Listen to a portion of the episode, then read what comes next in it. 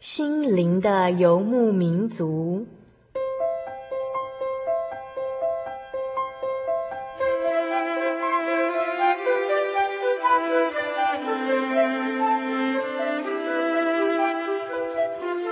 在这个谁都不管谁的后现代社会里，每个人的心灵都是游牧民族。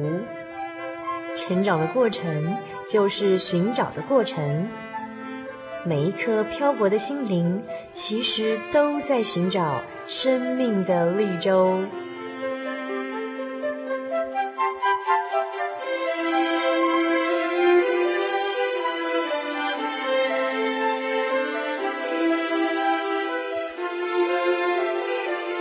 本节目由真耶稣教会台湾总会制作，欢迎收听。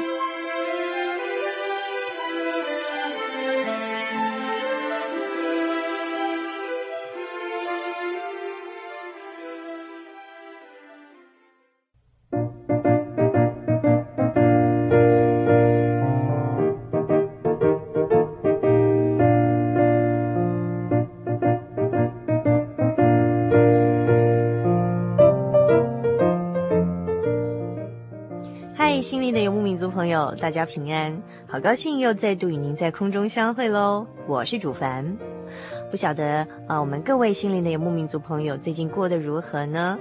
写信或者传真到节目中告诉我们吧。台中邮政六十六至二十一号信箱，传真号码零四二二四三六九六八，注明“心灵的游牧民族”节目收哦。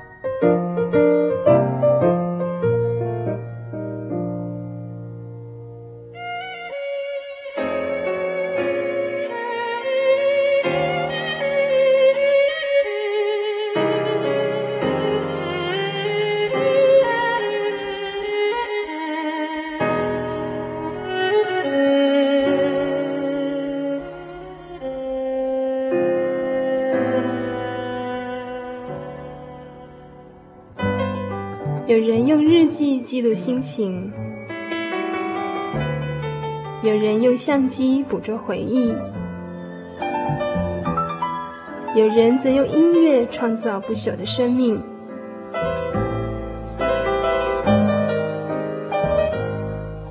邀请您一同进入音乐花园。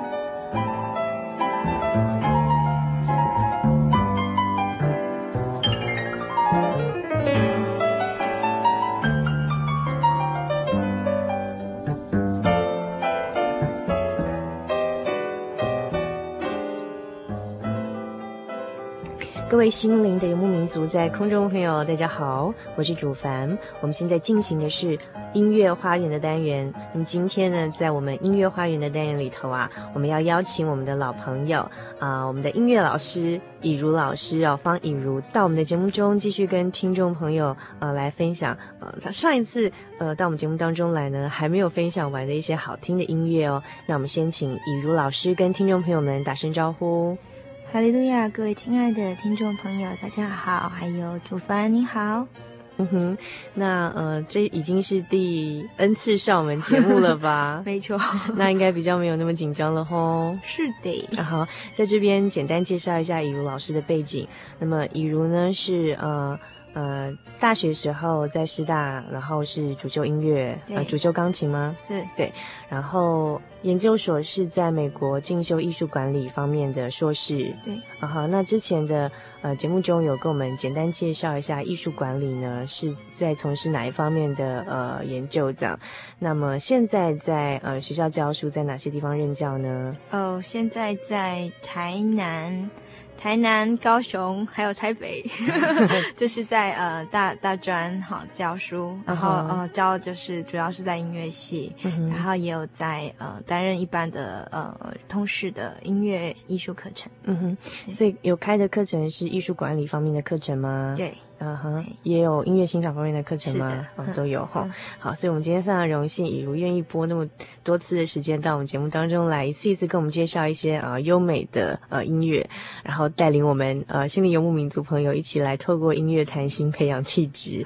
那。之前一如已经为我们带来两次的安魂曲的系列主题，然后我们是从这个安魂曲里头来谈，来看看这个音乐家他们的生死观，然后呃也呼应的来看一看圣经中告诉我们的生死观是什么哦。那我们之前节目中也有稍微介绍一下，就是诶，其实我们中文翻译安魂曲其实也好像不会非常的适当，因为安魂曲就听起来好像觉得这个魂需要安吼吼，魂怕这个魂魄起来，这有点是比较是我们民间信仰的想法的一个翻译。事实上，安魂曲它的原文就是安息吧的意思哈。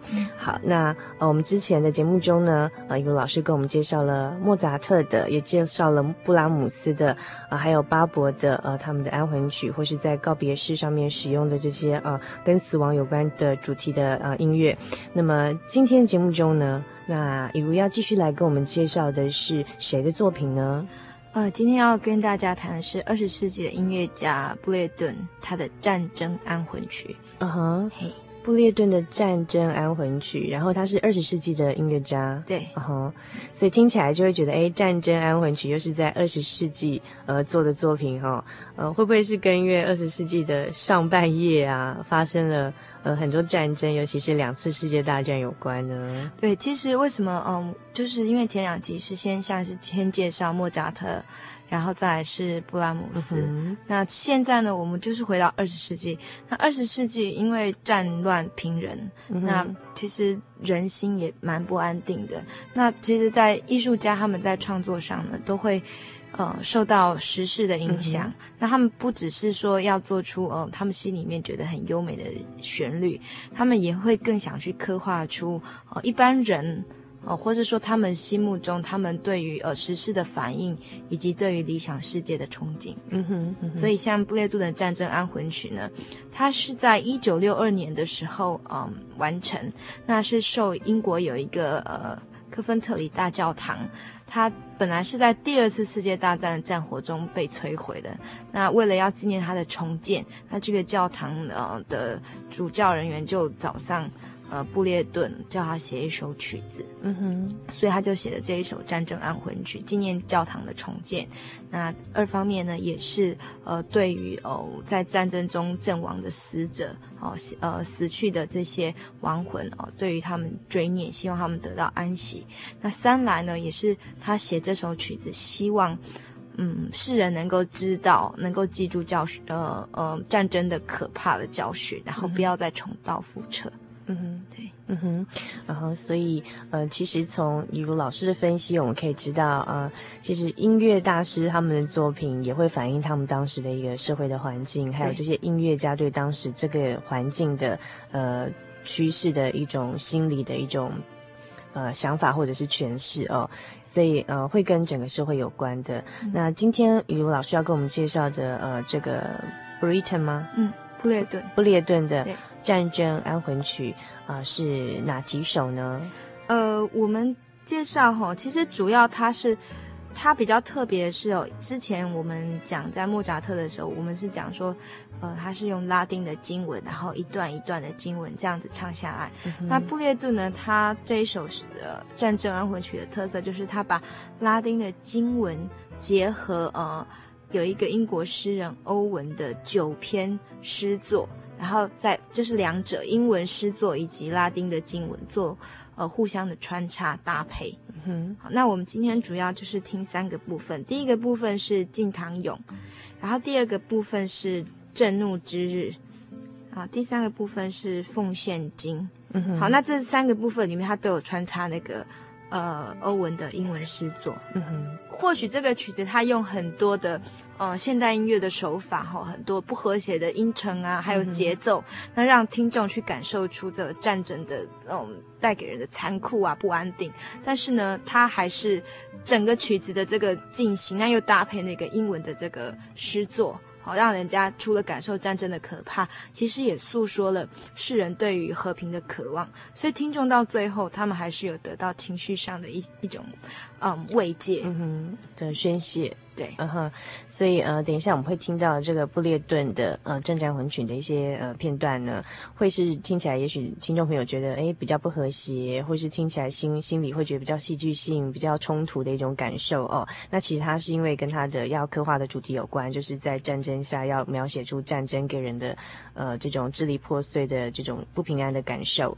那我们现在要先先来欣赏第一首，对不对？对，第一首，它的标题叫做，它是呃叫《敬唐勇》。嗯哼，好，那我们就先来欣赏呃布列顿的战争魂曲《敬唐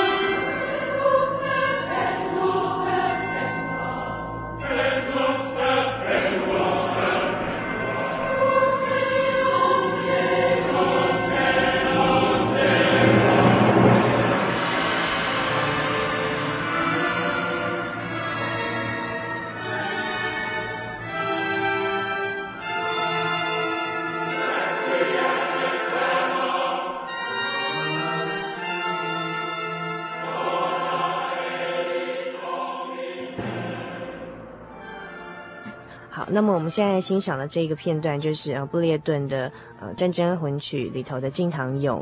那这个《敬堂咏》的部分啊，刚刚我们在听的时候会发现说，诶，怎么听起来有一些很不和谐的音程？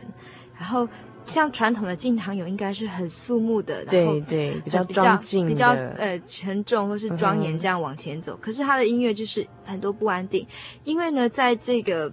呃，旋律里面它有用到一个增四度的和弦。嗯哼。那增四度呢，其实我我们会说这一个和声叫做魔鬼音程。嗯。那在以前啊，就是在宗教音乐里面会常用到，都是代表死亡。或是或是就是很很不安定的，很很黑暗的感觉。嗯，那布列顿就就在一开始《敬唐咏》里面，他用了呃这个增四度的和弦，然后就是要让人感觉到说，哦说哦，其实除了呃这个死亡，嗯、呃，可能没有办法得到安息，因为战争仍在持续着。嗯哼，对。嗯，那之后我们要听，就是有一小段就是男童的合唱啊，呃，就是他就是代表说呃天国。天国男童的合唱就是就是天来自天国的声音。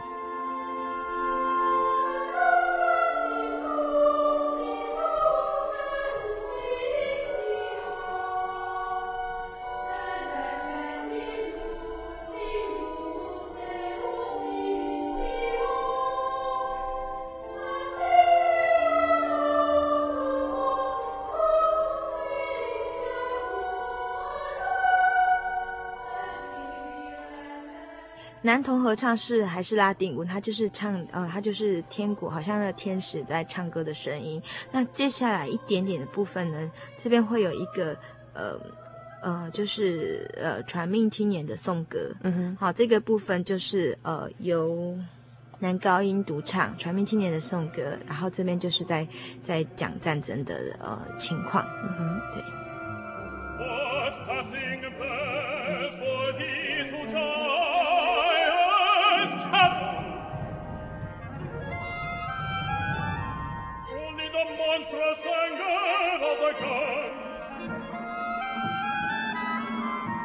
Only the stuttering rifle's wrath and rattle can patter out their hasty horizons.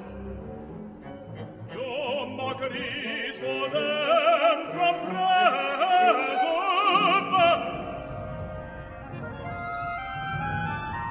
Not any voice of warning, save the choir, ma spiel die in Mäuse wenig.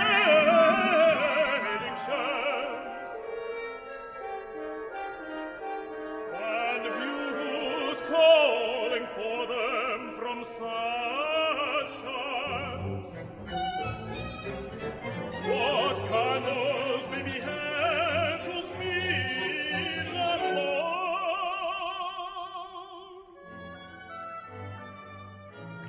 好，我们刚刚欣赏到就是布列顿的《战争安魂曲》里头的《敬堂咏》。那么，那下一首要跟我们介绍的是什么？呃，下一首呢，呢是《震怒之日》。嗯哼，那《震怒之日》好，呃，我们知道传统上它是很可怕的嘛，因为在讲末日的审判。嗯哼，好，那这边呢，通常之前的我们听到他那个《震怒之日》，因为在讲审判呢，有号角声，所以传统是那个节奏是哒哒哒哒。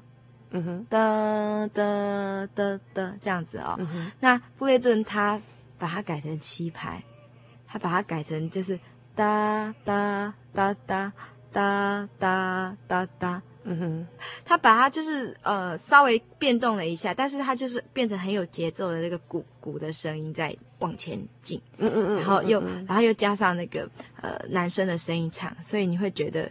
嗯，更有那种好像在战场上前进啊，排山倒海的那种压力而来的感觉。他就是把之前的那个拍子改成七拍，对，然后这样会感觉比较像是在军队里面行进的那个步骤。对，对，对，对，对。所以我们等一下要听到这一首《震怒之日》哈，那布列顿的诠释会把它变成更像是刻画这个战争的一个场景，这样。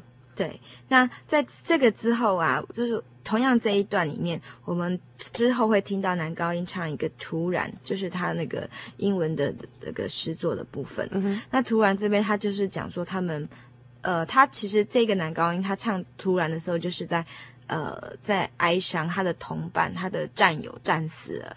那这一个诗他是写的蛮感人的，他就是讲说，哦哦哦，这个冰冷的身躯啊，然后已经倒卧了，可能再也没有知觉，然后再讲说。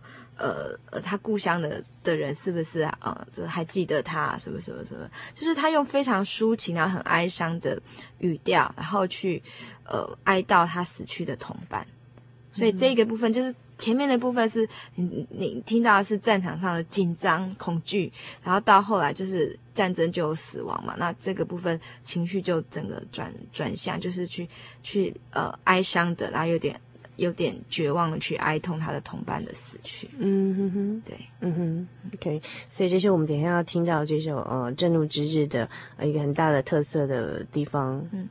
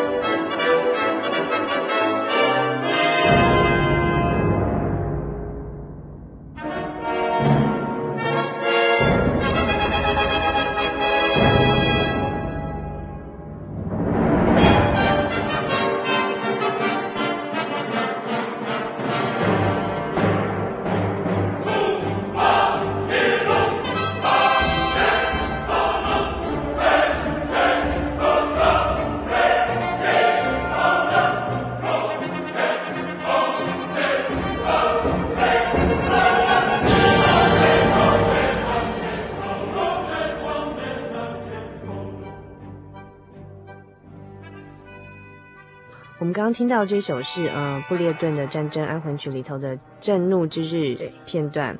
那呃刚才呃一如跟我们介绍说，哎，其实他在做这一段的时候，有个很特别的地方，就是他把传统四拍的改成七拍来表现哈、嗯。呃，这边第三段是奉献经，那这边呢，他一开始呢，他是用那个男童合唱，用很清新的歌声去去唱说，哦，呃，嗯、呃，光荣的呃救主。呃，请你赐给我们慈悲，好让我们不要呃陷在黑暗中，是这样子的感觉。所以他是用很高的、很轻柔的声音去代表一个很遥远的从天国来的这样子的一个祈求。那但是呢，之后哦。马上又回到，呃，现实哦，就是比较是那个呃战场上的场景，他就用那个军乐队，你可以听到那个号角，还有这个小鼓的节奏的声音。那这边呢，他这边好讲的是，嗯，是比较有精神哈，比较有节奏感，在一直往前走的的一个呃旋律的进行。那这边就是呃，他这边用圣经上这个亚伯拉罕的故事，嗯，亚伯拉罕他献。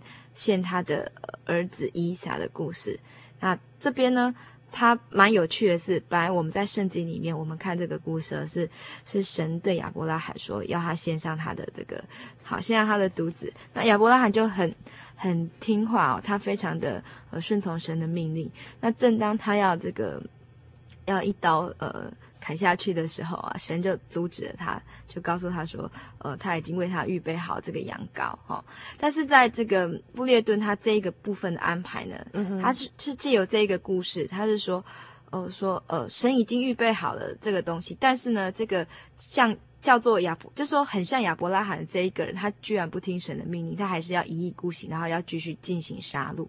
嗯哼，对，所以他这个部分就是说，好像好像我们前面听到这个军乐是很嗯、呃、很有精神、有希望说，说哎，好像一个新世界要来临了。嗯、但是布列顿却却借由这个一开始男童的这个嗯呃呃从天国来这个遥远的这个这个安慰的这个歌声，是一个恳求，大家希望和平降临，希望神能够让和平降下来。可是呢，在地上的嗯。呃呃，这些嗯，好像这些统治的人，他们好像也为你画出了一个新世界的这个很美美好理想的蓝图。但是到最后，你会发现说，其实这些统治的人，这一些政客，他们都是骗人的。嗯、他们画了这个新世界的远景，即将又。被他们的一些贪心、他们的欲望再度粉碎，然后呃，战争的号角又要再度吹响。嗯哼，嗯哼，对，所以他在呃这一首里头的呃，其实是充满了一种批判跟讽刺的。对，嗯哼，就是其实时代下的。呃，人让自己走入一种呃绝境中，然后引起更多的不平安，然后你好像期盼一个美丽的新世界，然后期盼一个类似像呃天国这样美好的地方，但是和平好像不会到来，这样，然后你你不会得到安息，其实是没有盼望这种感觉。嗯哼，所以我们现在来听的这一首是呃布列顿的啊《战争安魂曲》里头的第三段奉献经，奉献经，对。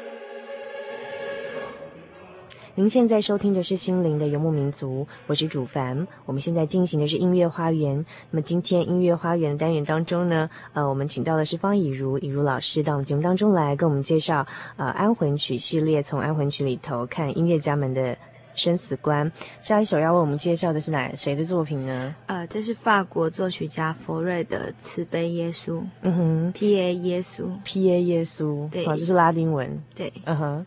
呃，那他的慈悲耶稣也是用在听起来好像这样的标题，应该不是在安魂曲这样的一个，或是告别式上使用吧？是吗？嗯，其实他这一段哈，P A 耶稣，他不算是正式这个安魂曲里的曲式的段落。嗯哼，那只是说他是在呃，我们之前有第一次来的时候有跟大家介绍过说，说他是在那个呃呃天主教的圣礼里面哈。在圣礼完成的时候，他会说说哦哦，感谢主啊，慈呃慈悲耶稣。那他会说三次这个短句。那佛瑞就根据的这这一句话，他就做成他的安魂曲里面的一首曲子，叫慈悲耶稣。嗯、那这也是他在呃他的安魂曲里面其实是最好听、最动人的片段。嗯哼哼，所以他其实主要就是一个很简短的。歌词就是慈悲耶稣，请怜悯我们。对，啊哈、uh。Huh. 然后其他的作曲的曲风，其实其实佛瑞也是二十世纪的作曲家。对，他算是十九世纪末到二十世纪初。啊哈。不过他的这首曲子就让人家觉得很安详、很平静。对。然后听了觉得内心会觉得很很和平的一种很和祥的感觉。对，嗯哼。那他的作曲缘由是说，嗯。他的父亲病逝，让他有想要写安魂曲的动机。Uh huh. 那刚好他写完之后呢，他妈妈也去世了，所以这首曲子的演出其实就是他纪念他失去的双亲。嗯哼、uh，huh. 好，所以在这个曲子里面，呃，我们虽然只有听慈悲耶稣这一段，但是要跟大家分享的是，他在写这个震怒之日哈这一段呢，是非常的温和，非常的平静的、柔美的、柔美的。对，因为他对死亡他的感觉是。嗯，一点都不可怕。嗯、他觉得说，应该是我们要用嗯安静的心，然后去迎接死亡的来临，然后也要用安静的心哦、嗯，生者要去呃哀悼死者。嗯哼，嗯哼，而不是悲伤。嗯哼，我我觉得好像这嗯某种程度上，我觉得听了可以有一点反应，就是呃一个基督徒面对死亡的一个态度。呃，其实我们在今生是要积极，就是呃做主公的，就是做任何的善事，做许多的善事是神要我们去完成，就是就是照圣经的呃良美的教训去行完这一生哦。当我们就是在这样的一个合乎圣经的，然后追求这个神的话语的呃前提下去完成一生的之后呢，那死亡其实对呃一个呃基督徒而言。就像我们刚刚所讲的，其实反而不是一种恐怖的、可怕的，而是你习了这世上的劳苦，然后前往主耶稣在天上为我们安排的这样一个住所。那那个住所是再没有悲伤、再没有流泪的，然后是永远的福乐的。所以，当你好像去前往一个神秘美丽的约会哦，然后你知道你要去的这个约会的场景是一个。呃，美好的地方。那你当你去赴这个神秘的约会的时候，你的心中是充满着期待跟美好的盼望着的哦，而不是对死亡充满了恐惧。那呃，我觉得这是基督徒的生死观很特别的一个地方在这边。那我们一起来欣赏这首佛瑞的慈悲耶稣。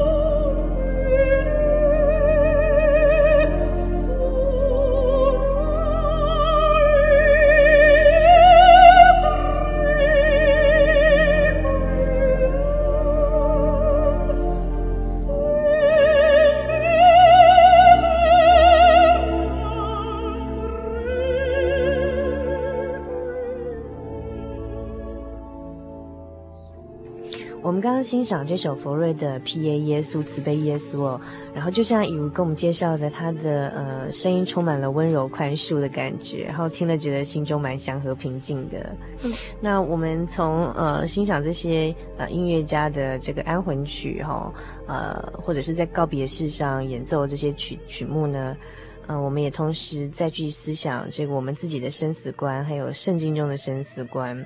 那嗯。刚才我们提到，就是说基督徒在面对死亡的时候，应该是乐观的、积极的，然后充满盼望的，知道说我们如果呃能够在主里面的呃死亡是息了世上劳苦，要前往一个呃神秘的约会到天国的美地去哦。但是呢，在生跟死之间，我们是要努力的，并不是所有的人呃都可以进到这个天国的，哈、等一下，以如要跟我们继续介绍另外一首曲子，很特别，好像跟今天的主题无关哦。但是从当中我们可以去思想，就是在生跟死之间，我们要做什么努力，才能去赴这个跟主耶稣的这个美好的神秘约会？哈，那好，接下来这首曲子是大家耳熟能详的《欢乐颂》，嗯，它是贝多芬的第九交响曲第四乐章。嗯哼，就《欢乐颂》其实大家就都耳熟能详了。但是，以如为什么会想要在呃我们这系列安魂曲的主题的结束的时候呢，要来欣赏这一首贝多芬的这个《欢乐颂》？因为觉得《欢乐颂》跟安魂曲好像是前后极端的对比。那什么样的动机让以如会想把这个《欢乐颂》做一个结束的这个主题结束，跟听众朋友分享的音乐呢？因为我们今天第一个片段是战争安魂曲哦，嗯哼，那大家已经听到太多隆隆的炮声。所以，所以呢，希望说在结束的时候，能让大家的心情能够，呃，再调整，能够呃多一些的这个希望与欢乐的感觉。嗯哼、呃，那因为欢乐颂本来就是在颂赞人与人之间哈、哦，能够呃达到一种四海一家，然后大家互相扶持，彼此相亲相爱的境界。嗯哼，对，所以我觉得这一首曲子其实是，嗯。其实对于基督徒来讲，因为我们在圣经里面有提到，呃，在哥林多前书十三章有提到，呃，如今长存的有信、有望、有爱，那其中最大是爱。好，所以，嗯、就会让我想到说，哦，主耶稣啊，是呃神从天上赐下来给我们的礼物，那他用他的爱来来爱我们，让我们能够。呃，免去对死亡的恐惧。那我们基督徒呢，其实也是要把主耶稣给我们的爱能够继续发扬出去，然后让其他的呃还没有信主的呃人也能够感受到基督的爱，然后让大家都能够来嗯啊、享受这种生命的快乐。嗯哼，那呃，比如在贝多芬创作这首呃第九交响曲合唱，也就是我们一般常说的《欢乐颂》哦，那呃，他其实里面本来是在讲些什么呢？嗯，贝多芬他自己哦，因为他虽然他是一个音乐家，但是他非常喜欢涉猎各式各样的文学作品，还有哲学的思想。那在他年轻的时候，他就对德国诗人席勒的这个。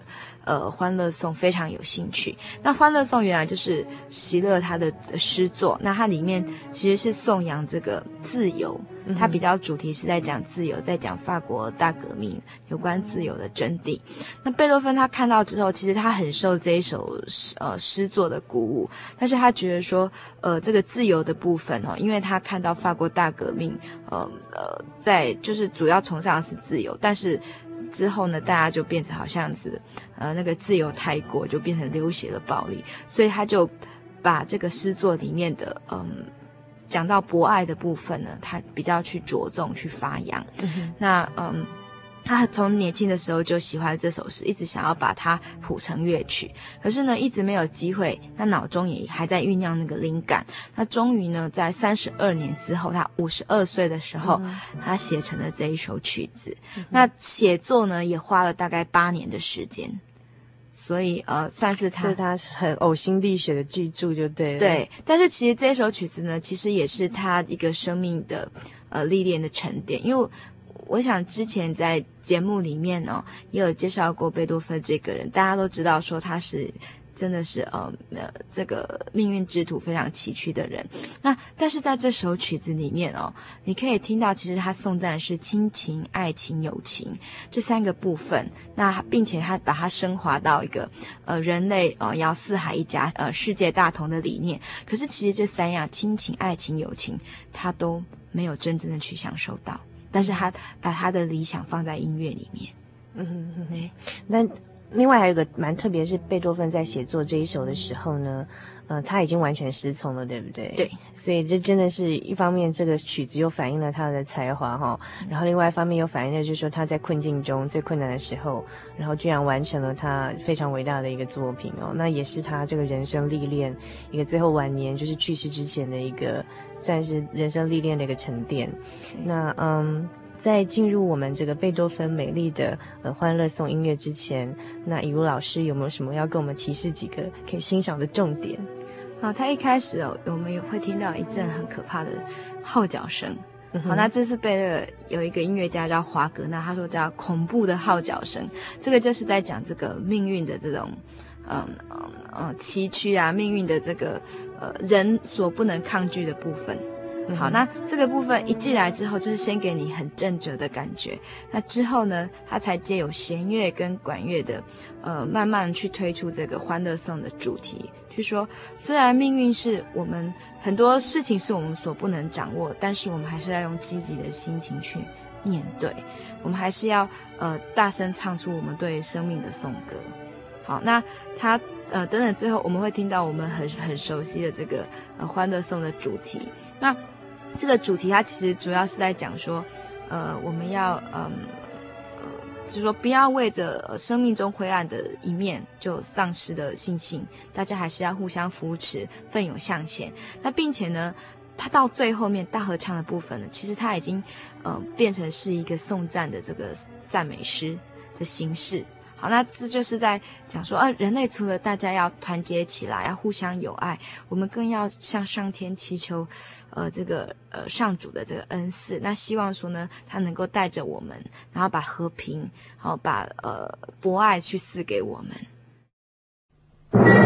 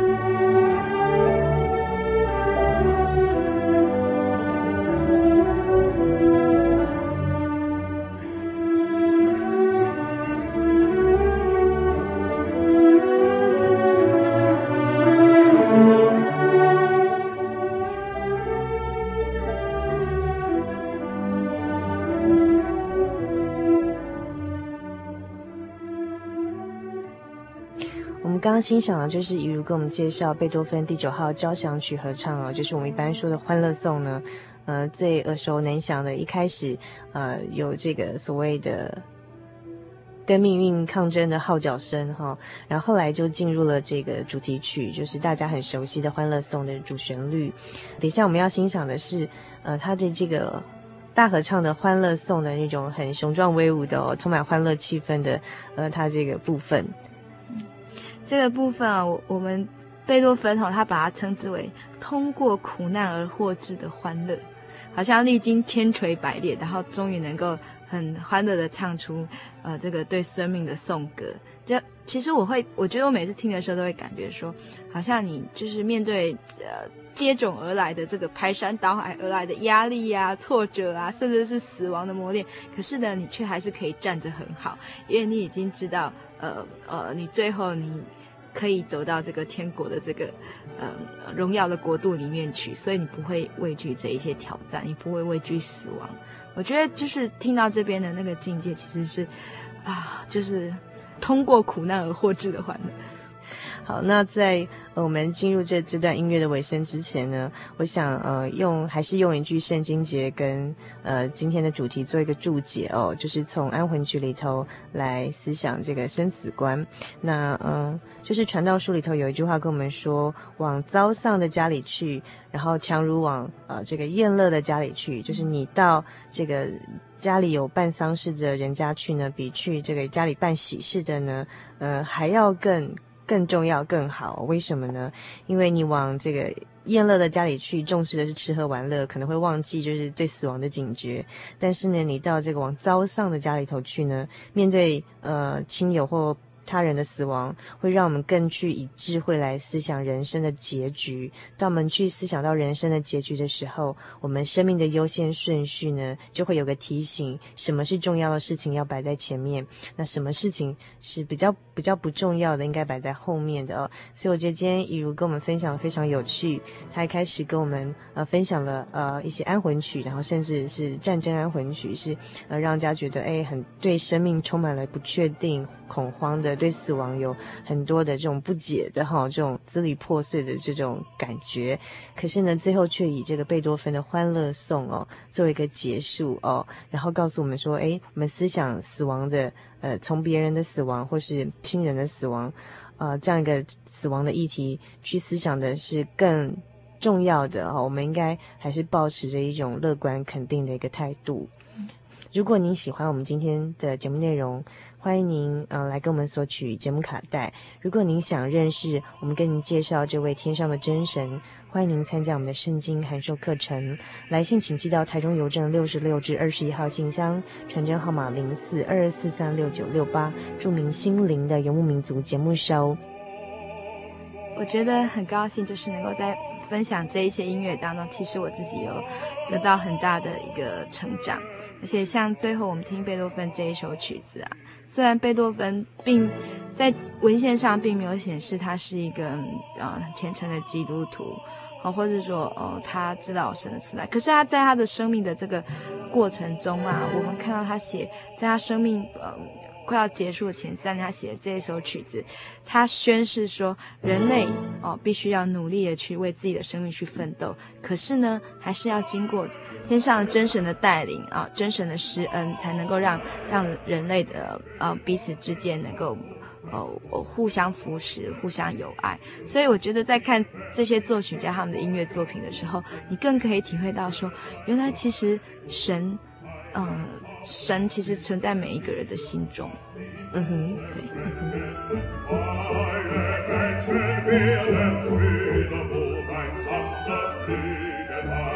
哼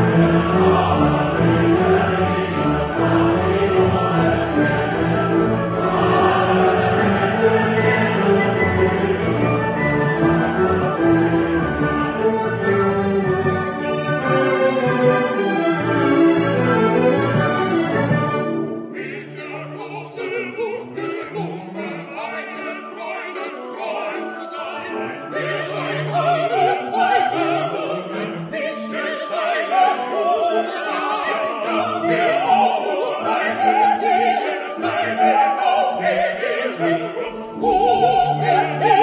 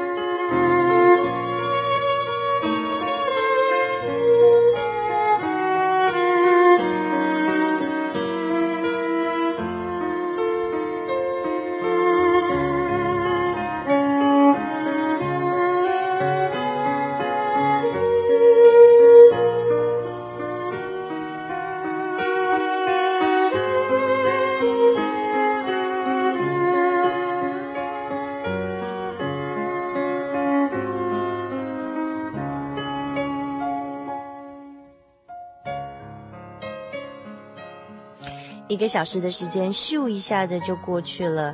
美好的时光为什么总是过得特别的快呢？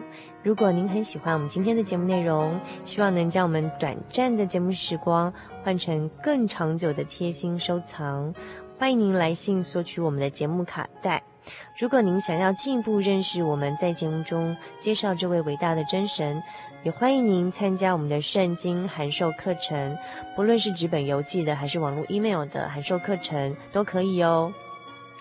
来信请寄到台中邮政六十六至二十一号信箱，传真号码零四二二四三六九六八，注明心灵的游牧民族节目收，或者 email 到 host 小老鼠 joy 点 org 点 tw。您也可以上喜信网络家庭去收听我们过去的节目内容哦，网址是 joy 点 org 点 tw。也非常欢迎您来信跟我们分享您的节目收听心情。每一封听友的来信，我们都会珍藏，而且收到都会非常非常非常的高兴哦。在今天节目的最后，主凡要和您分享的圣经经节是箴言十八章十四节：人有疾病，心能忍耐；心灵忧伤，谁能承当呢？祝您今晚有个好梦，我们下个星期再见喽。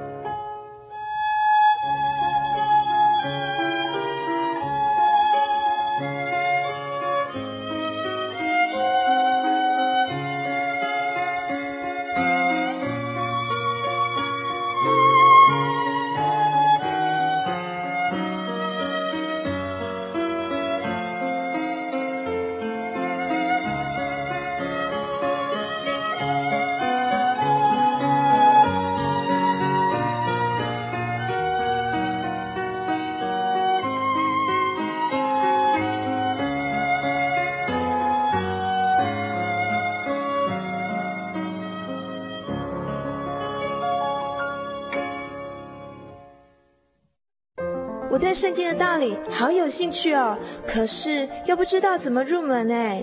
你可以参加圣经函授课程啊！真的啊？那怎么报名？只要写下姓名、电话、地址，寄到台中邮政六十六支二十一号信箱，很快的，你就会收到第一课的课程了。赶快去寄吧。嗯。圣经函授课程能循序渐进地引导您更了解耶稣基督的福音。得到生命的滋润和来自信仰的力量。本课程完全免费，欢迎来信台中邮政六十六支二十一号信箱，请注明参加函授课程。愿神祝福您。您在街上曾经看过这样的招牌“真耶稣教会”吗？也许您很想，但是却不好意思进来看看。其实我们真的非常欢迎您。下次当您在路过真耶稣教会时，欢迎您进来与我们同享神的恩典。真耶稣教会，台中邮政六十六至二十一信箱，欢迎来信，愿您平安。